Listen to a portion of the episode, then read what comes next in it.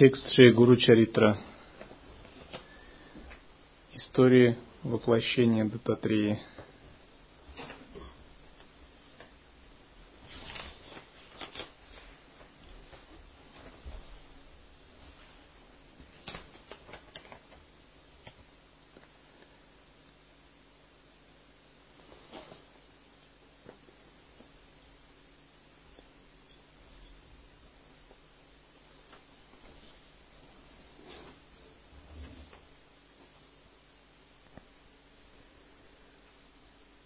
Ганга Пуджа, Гангануджа.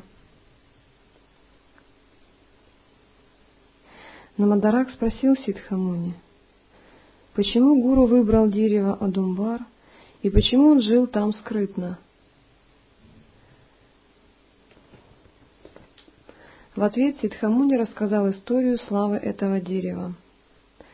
Когда Господь Нараяна принял воплощение в форме Нарасимхи, он убил демона Хиранья Кашипу своими ногтями. Он вскрыл живот демона и удалил внутренности. Когда он делал это, какое-то жгучее ядовитое вещество вытекло из живота демона и прилипло к ногтям Нарасимхи. Это вызвало ощущение ожога, но все прошло, но оно прошло, когда Лакшми смазала соком фруктов с дерева Адумбар его ногти. И тогда Господь Нараина, как Нарасимха, одарил дерево таким образом, что у каждого, кто поклоняется ему, будут удовлетворяться его желания. Вот почему Нарасимха Сарасвати оставался под деревом неподалеку от Сангама, рек Кришна и Панчаганга.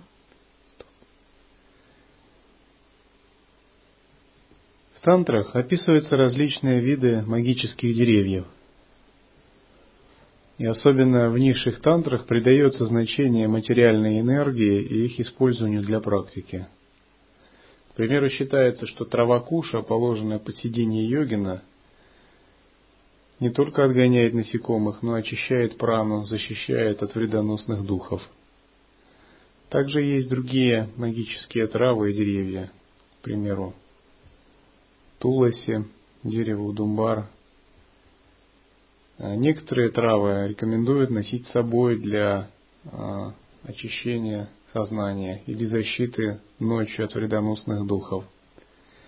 И наоборот, под некоторыми деревьями не рекомендуется выполнять практику, медитировать или останавливаться на ночь или а, мочиться под ними, поскольку считается, на некоторых деревьях в определенное время живут духи Иногда это могут злые духи быть, иногда духи умерших. И если под ними остановиться, можно получить себе вред. Ну, в общем, мы как бы не особо внимания уделяем магической стороне. Хотя есть тантры, которые детально описывают такие различные разновидности энергии. Со временем йогин, благодаря духознанию сам может распознавать эти магические энергии.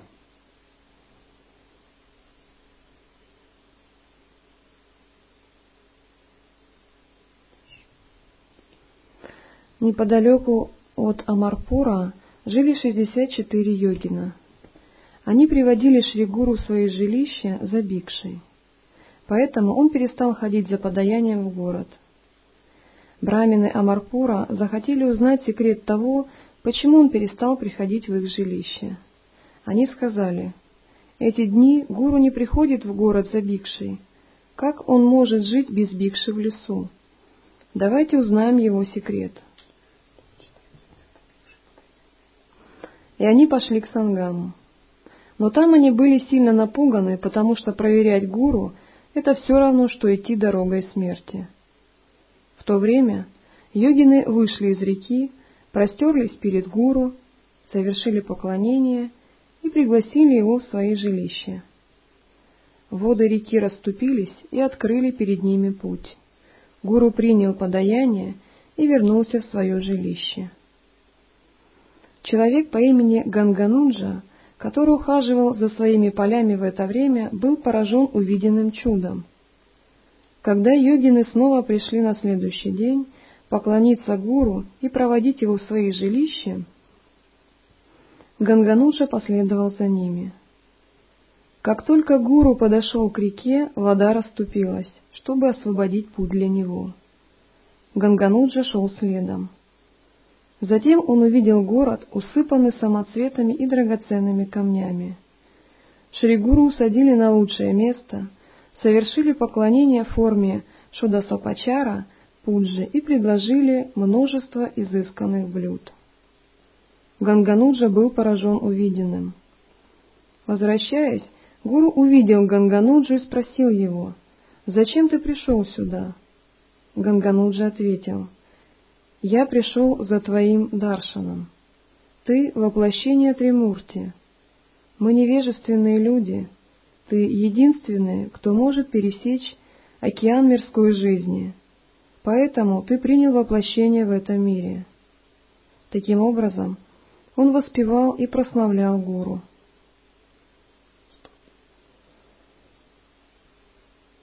Гангануджа здесь встретился с проявлением чистого видения Нарасимхи Срамсарасвати, с проявлением его чистом видении в другом измерении.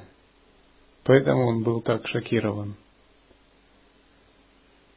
Как бы, хотя тот скрывал свои энергии от других, но каким-то образом ему удалось а, увидеть это. Шри Гуру был доволен и сказал, «Твои желания будут удовлетворены, но не говори никому о том, что ты видел, иначе ты сразу умрешь».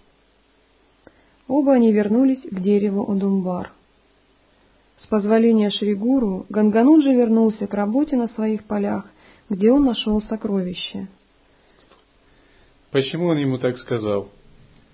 Дело в том, что все божественные вещи, чистое видение – это вещи, превосходящие шакти. И они как бы должны, в них входить можно в самаях.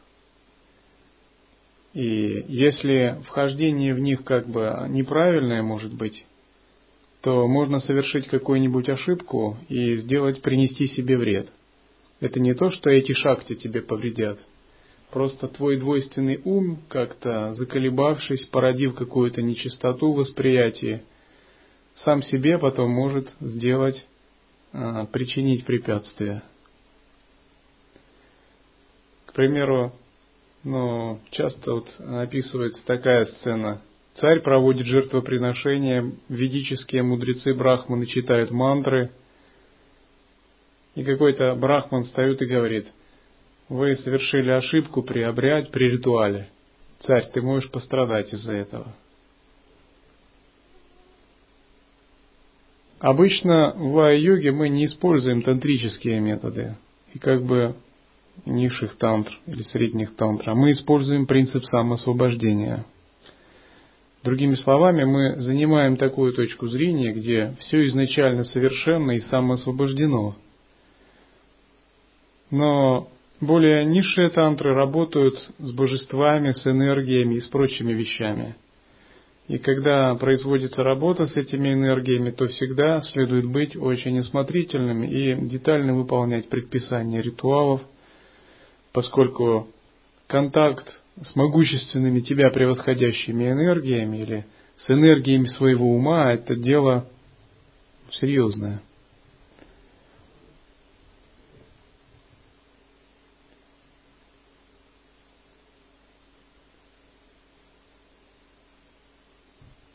Люди думают, что они независимы и живут сами по себе. Это, конечно, не так. Они являются зависимыми от множества вещей. Можно сказать, они очень зависимы. Их независимость только возникает тогда, когда они развивают свободу воли в осознавании. Силы осознавания раскрывают присутствие, а это присутствие начинает подчинять шахте – тогда они освобождаются от этой независимости. К примеру, они зависят, разумеется, от физических условий, от прошлых самскар. Также они зависят в плане рождения, смерти. Можно сказать, что внутри человека, в его каналах пребывают сверхсознательные существа, боги-хранители, божества. Человек, по сути, не является сам по себе каким-то отдельным человеком, ограниченным поверхностью человеческого тела. Поверхность человеческого тела – это всего лишь вершина айсберга. А в каналах у человека существуют боги, божества, управляющие различными энергиями, такие как Индра, Брахма, Читрагупта, Яма, бог смерти, э, боги, фиксирующие его каждое мельчайшее поведение, все его недостатки или греховные поступки, боги, определяющие его реинкарнацию, боги, наблюдающие за линией судьбы, чтобы она выполнялась, и множество других сверхсознательных существ. Можно их представить как огромное количество тонких энергий, эти тонкие энергии более мудры, чем человек нынешний, в нынешнем воплощении. Можно сказать, что это проявление самого же, самой же природы ума человека. Это так. Но это не проявление его понятийного поверхностного ума Манаса. Это проявление его глобального, вселенского ума. И человек, конечно, думает о себе как о теле, но с точки зрения богов человек – это часть какой-то сверхсистемы или сверхструктуры. И часть не самая сознательная – и не самое как бы власть имеющая. Если бы он был самый сознательный или власть имеющий э, структурой или частью этой структуры, то он бы как бы управлял рождением, смертью, законами Вселенной, в которой он находится. Но этим управляют более тонкие энергии – можно сказать, что они находятся в другом, более тонком измерении, на уровне чистого видения. И обычные люди с этими энергиями не контактируют, потому что видения самхугакая, пранавы, могут получать только великие святые в сновидениях самадхи.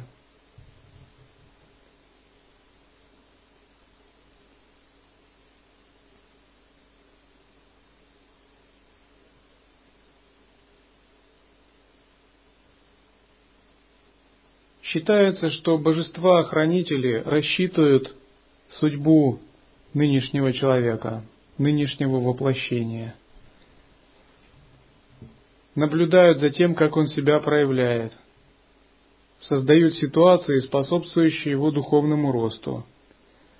Также есть черные, то, что называют черные ангелы, или те, которые наблюдают все ошибки его, все дурные действия – и ждут, когда можно, сгруппировав энергию этих негативных ошибок, создать препятствия, и создают их. Логику их понять трудно, но она существует. Более это более глубокая, божественная логика, парасатарка логика. К примеру, они руководствуются не сиюминутными интересами человека, а интересами его духовного роста, более глубокого. Примеру, человек может думать, почему у меня такие препятствия, почему у меня такие ограничения. Они думают так, мы создадим ему препятствия в этой жизни, а зато за эту жизнь он 10, карму десяти жизней отмоет. Для него это хорошо. Но человек может этого не понимать.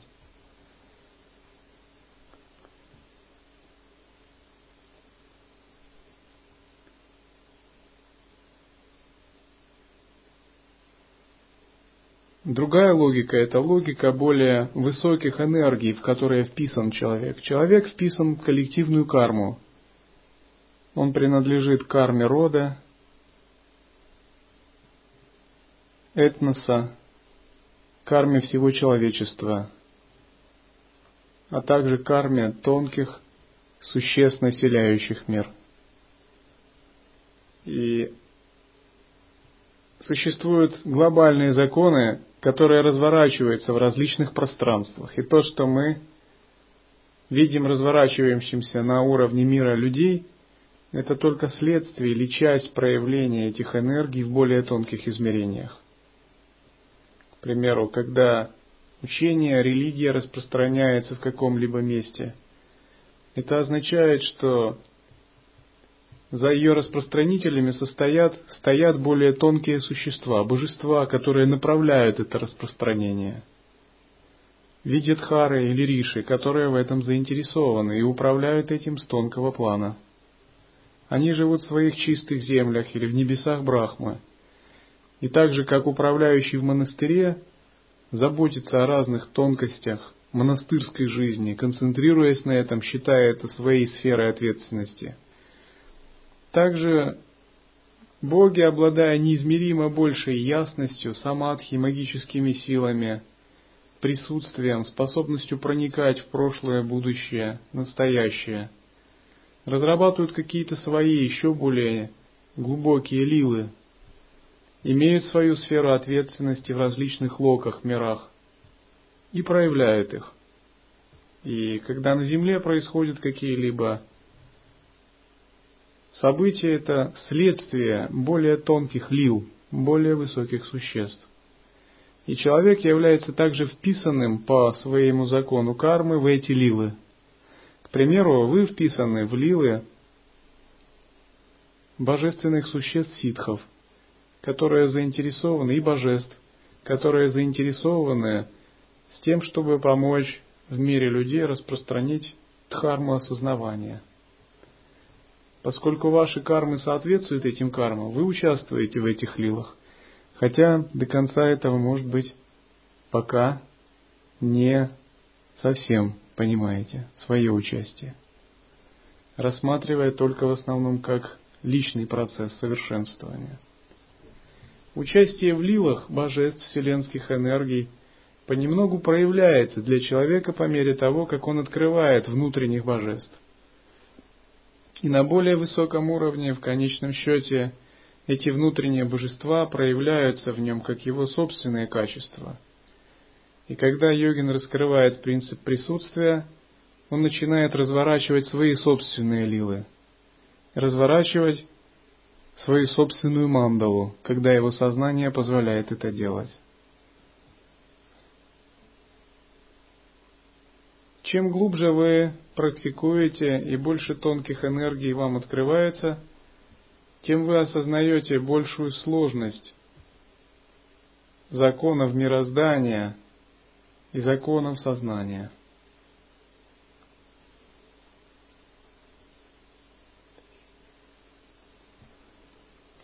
Гангануджа приходил на Даршангуру каждый день и стал просвещенным.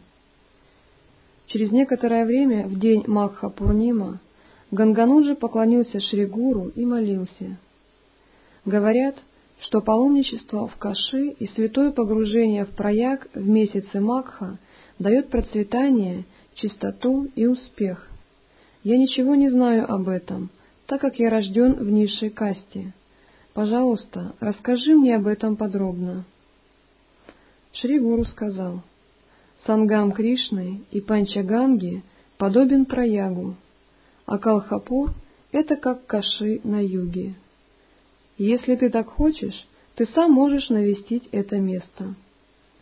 В этот момент гуру сидел на тигровой шкуре.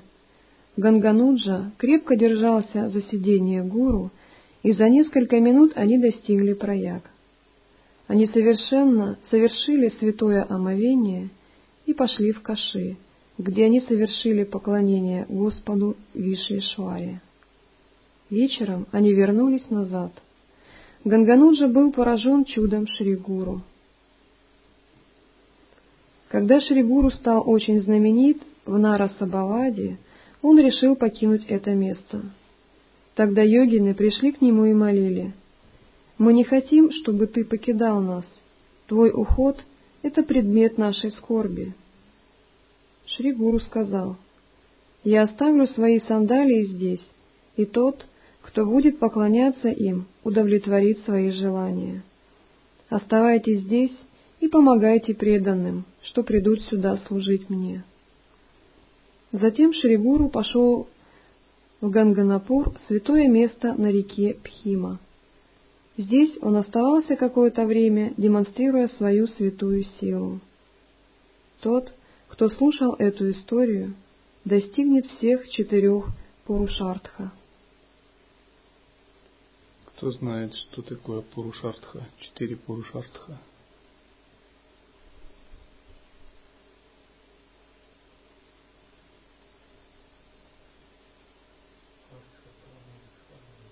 Да, четыре цели, преследуемые в традиционном ведическом обществе.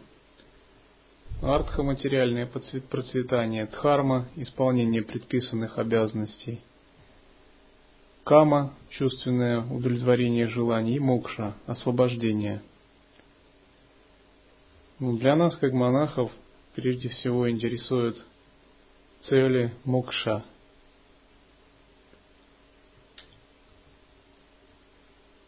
но и дхарма, как способ накопить заслуги, как способ обучения.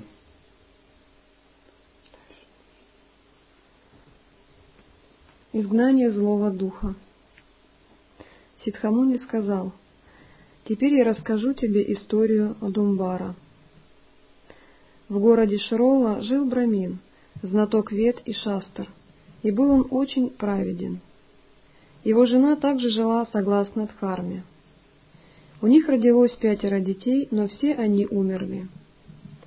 Супруги выполнили множество служений Господу, но все было бесполезно.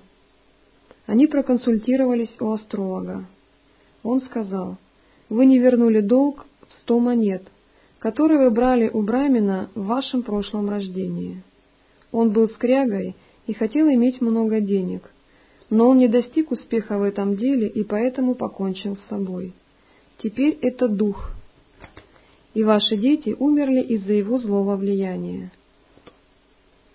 Здесь говорится о так называемых кармических кредиторах.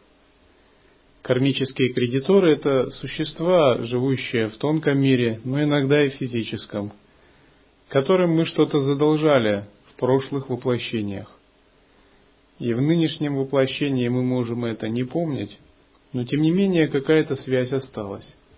Если кармические кредиторы не удовлетворены, то когда вы занимаетесь духовной практикой и ваша сатва усиливается, они начинают вам предъявлять претензии или строить какие-либо препятствия.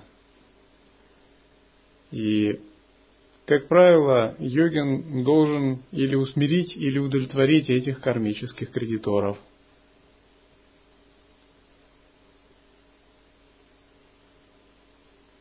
Есть одна Мададжи ученица, которая в этой жизни у нее так получалось, что она установила связь с одной духовной организацией, стала послушницей и затем вышла из этой духовной организации. При этом а, у нее был образ жизни очень бедный. Она второй раз попыталась стать послушницей, снова вышла из монастыря, и снова она терпела большие материальные проблемы, поскольку ни в материальной жизни, ни в духовной она серьезно не определилась. Оказалось, что она в прошлой жизни была, жила в Индии и была как бы мир, мирянином, управляющим небольшим храмом. Но часть денег, которые жертвовались на этот храм, она успешно использовала на свои материальные нужды. Она как бы занималась дхармой и была рядом с дхармой, но одновременно у нее была такая ошибка – Поэтому в этой жизни у нее было такое проявление.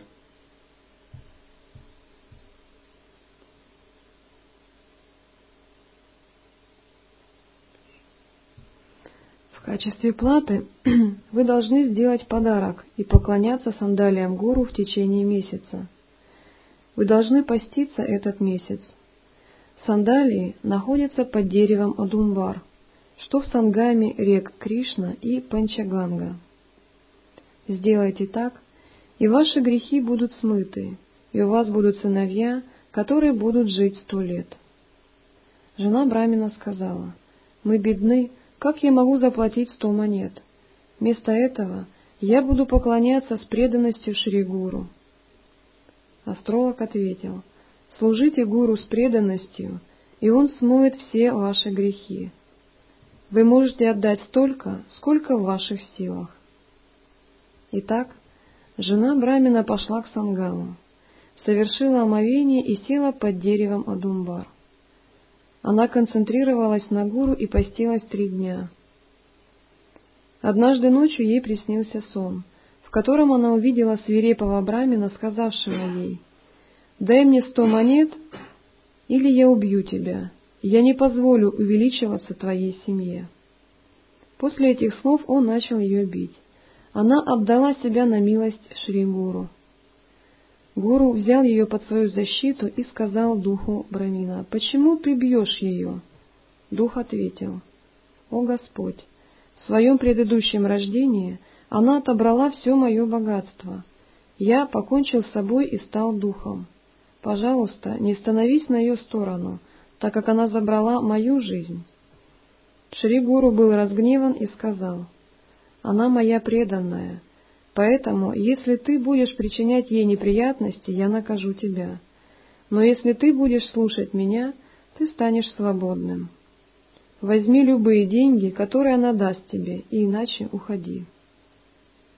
Дух поклонился и сказал, «Я сделаю, как ты сказал, но когда ты спасешь меня?» Шри Гуру ответил, «Жена Брамина выполнит все, все для погребения, и ты получишь освобождение». Считается, если дух не удовлетворен в барда, он не может получить нового рождения и застревает в астральной области на неопределенное время. Он не может родиться в мире людей, также не может пойти в мир богов. Он остается как бы неприкаянным, привязанным к своему месту. То, что называют прета. Если он не удовлетворен, он может как-то чинить препятствия тем, кто косвенно послужил причиной этих препятствий, или как-то проявлять себя. До тех пор, пока его или не усмирят, или не сделают ему перенос сознания, или не сделают какое-либо подношение, которое позволило ему в барды бы освободиться.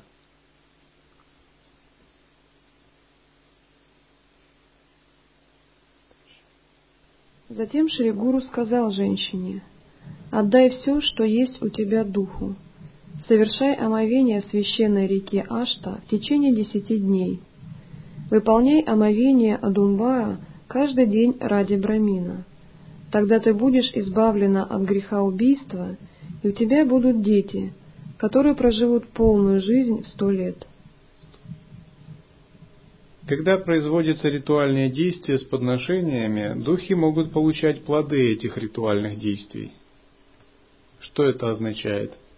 К примеру, они могут получать дым от благовонных палочек, пожертвование еды, золотые монеты, все, что предлагается в мире людей благодаря ритуалу. Как это происходит? Они получают не сами предметы, разумеется, а их тонкий, тонкий эквивалент, энергию. Эта энергия реально излучается в момент подношения человеческим сознанием – и в виде тонкого образа он получает эту энергию.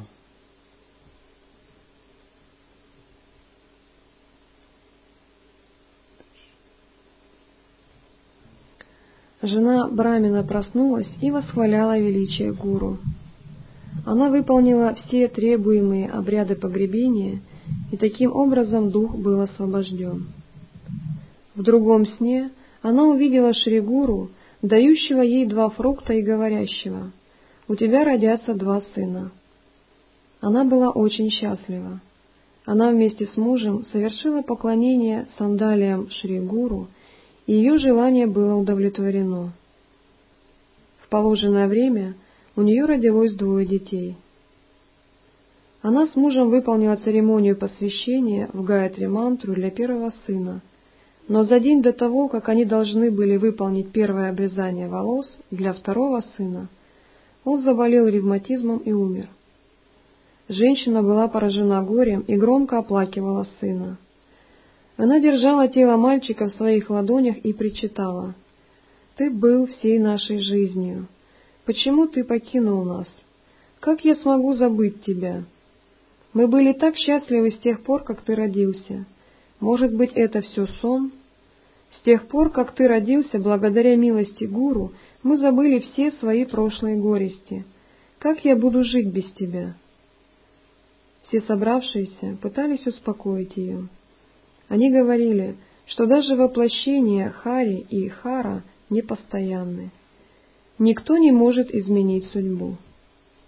Но женщина была неутешна. Она сказала, «Гуру одарил меня тем, что мои сыновья будут жить полную жизнь.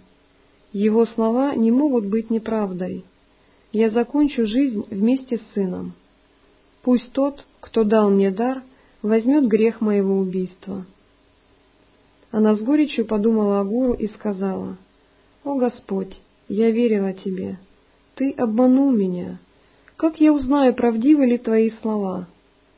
Однажды Ты даешь покровительство, и разве это правильно забирать назад свои слова? Я чувствую себя, как испуганная корова, которая доверилась мяснику, но вместо защиты мясник ее режет. Она провела всю ночь с трупом. Даже на следующий день она не отдала мертвое тело для похоронной церемонии.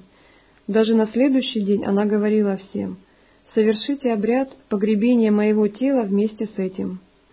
Измученные брамины сказали, какая дхарма предписывает сжигать живое тело вместе с мертвым? Мертвый сын оживает. Шри Нарасимха Сарасвати, принявший форму Брахмачари, пришел на место, где жена Брамина оплакивала смерть своего сына, и стал учить ее знанию о Брахмане. Он сказал, «О госпожа, Почему ты горюешь? Никто не бессмертен в этом мире. Мирская жизнь подобна пене на поверхности воды, временна и приходящая. Мир — это майя, иллюзия.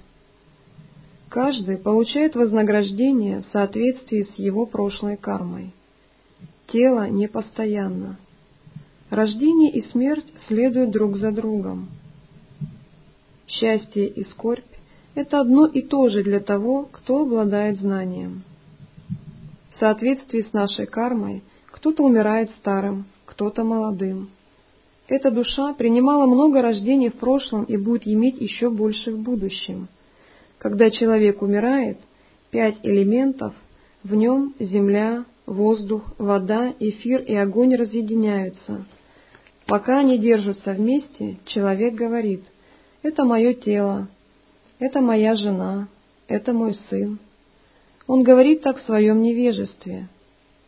Все наши действия – это результат трех гун внутри нас – сатвы, раджаса и тамаса. С помощью гуны сатвы человек совершает благородные поступки. С помощью раджаса – обычные, человеческие. С помощью тамаса – плохие поступки – Люди радуются или страдают вследствие этих поступков. Что посеешь, то и пожнешь. Из-за гун чувства вовлечены в карму.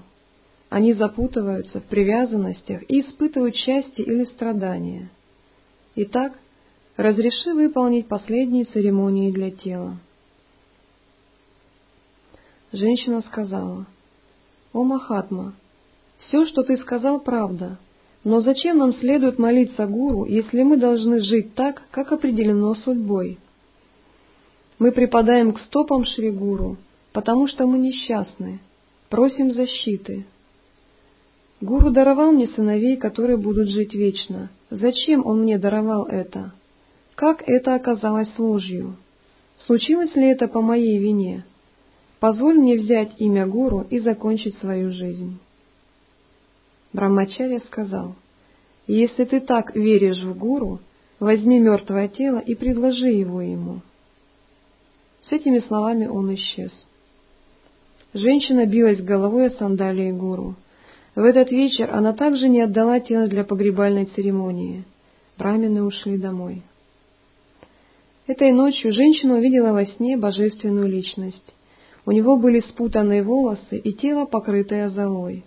Он сказал ей, «Почему ты горюешь? Что случилось с твоим сыном? Почему ты оскорбляешь меня столь яростно? Твой сын вернется к жизни». Затем она увидела, как он посыпал золу на ее сына. Он велел ей открыть рот мальчика и вдохнул в него воздух.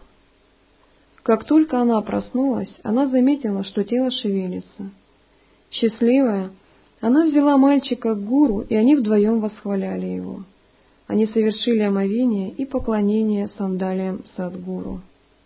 Женщина раскаялась, что говорила плохо о гуру. На следующее утро все были удивлены, что мальчик жив. Семейная пара устроила богослужение гуру всеми возможными способами. Сангам рек Кришна и Панчаганга знаменит теперь. Тот, кто поклоняется сандалиям Шри Гуру, получит все богатства.